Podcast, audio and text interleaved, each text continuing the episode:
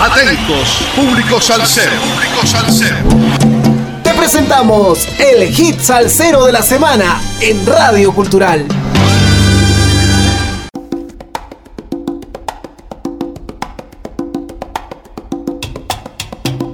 Saludos amigos, domingo 28 de enero del 2024. 152 semanas entregando la mejor salsa del presente año con un poco de historia de cada hit salsero de la semana por Radio Cultural.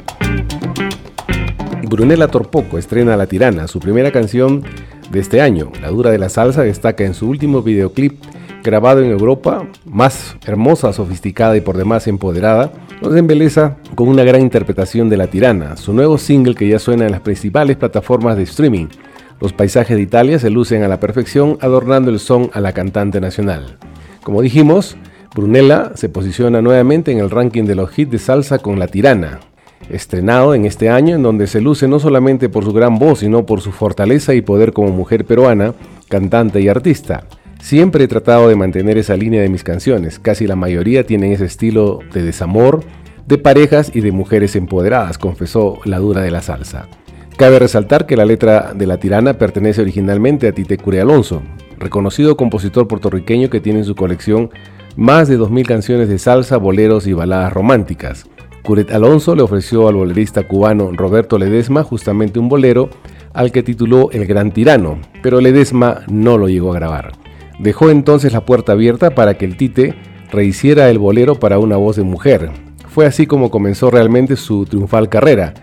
Conoció a un productor discográfico de nombre Morris Pellman, pero al que todos decían Pancho Cristal. Pancho Cristal tenía su sello disquero llamado El Sello Tico.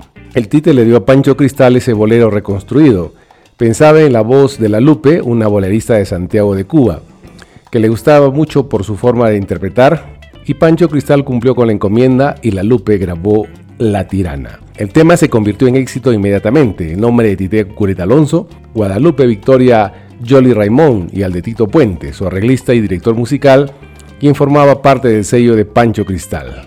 La cosa fue tan buena que Tite le dio otros dos temas a la Lupe, puro teatro y carcajada final. Vendría poco tiempo después Tiemblas, bolero que le dio directamente a Tito Rodríguez y temes que grabó como los dioses Vitín Avilés.